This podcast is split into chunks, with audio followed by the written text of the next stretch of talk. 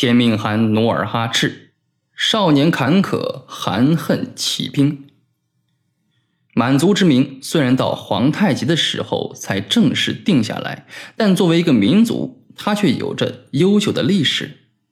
关于满族的由来，还有一个美丽动人的神话故事。传说天上的三位仙女曾经下凡在长白山布尔湖里沐浴，忽然一只神雀衔着一枚珠果掉在了三仙女佛库伦的衣服上。佛库伦喜爱这枚珠果，含在口中吞到肚里，感而有孕。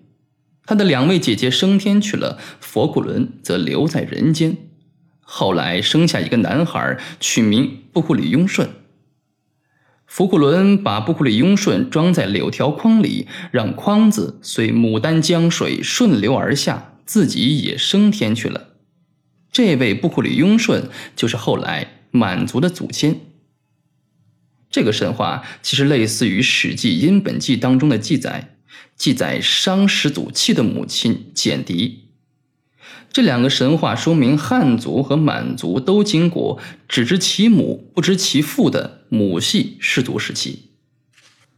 到明朝统治时期，满族的先人为女真，女真的建州部几经迁徙，蒙受磨难，到了今辽宁省抚顺市新宾满族自治县苏子河流域定居。努尔哈赤就出生在苏子河畔赫图阿拉的一个女真人家庭。赫图阿拉今称新宾满族自治县永陵镇老城村。努尔哈赤小时候没有上过学，少年时就开始在家里劳动。努尔哈赤十岁丧母，继母对他刻薄寡恩，家里并不和睦。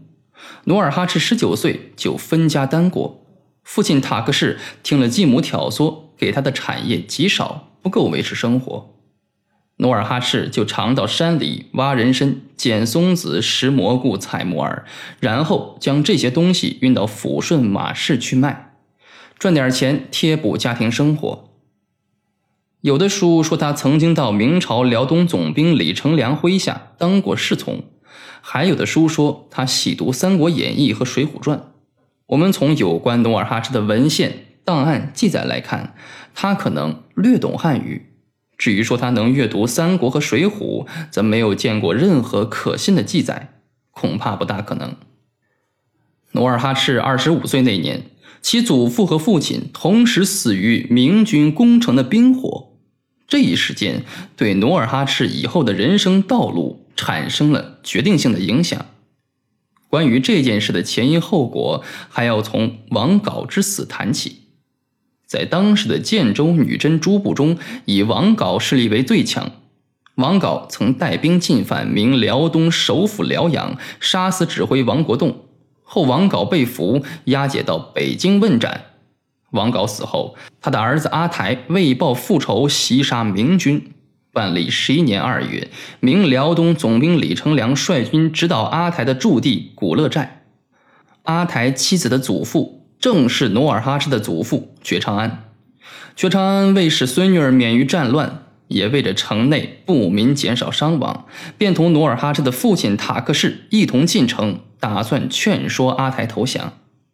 古勒寨地势险峻，防守严密，明军久攻不下，死伤极为惨重。建州女真图伦城的城主尼堪外兰里通明朝导引攻城，向城上守军喊话说。李太师有令，谁杀死阿台，谁就做古乐城的城主。果然，城里出现内奸，里应外合，城被攻破。明军占领古乐城后，进行大屠杀。努尔哈赤的祖父觉昌安和塔克氏也不幸被明军杀死。努尔哈赤得到父祖蒙难的噩耗，捶胸顿足，悲痛欲绝。他质问道。我祖父为何被害？你们与我有不共戴天之仇。明朝派官员谢过说：“非有意，是误杀，是误杀。”明军送还觉昌安和塔克氏的遗体，朝廷赏给努尔哈赤敕书三十道，马三十匹，还封他为指挥使。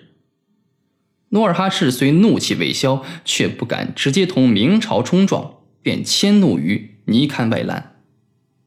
万历十一年五月，努尔哈赤以报父祖之仇为名，以父祖的十三副遗甲，率领五六十人的队伍，向尼堪外兰的驻地图伦城进攻，拉开了女真统一战争的历史帷幕。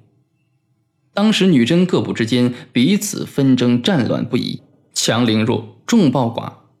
努尔哈赤运用“顺者以德服，逆者以兵临”的两手策略，逐步统一了女真各部。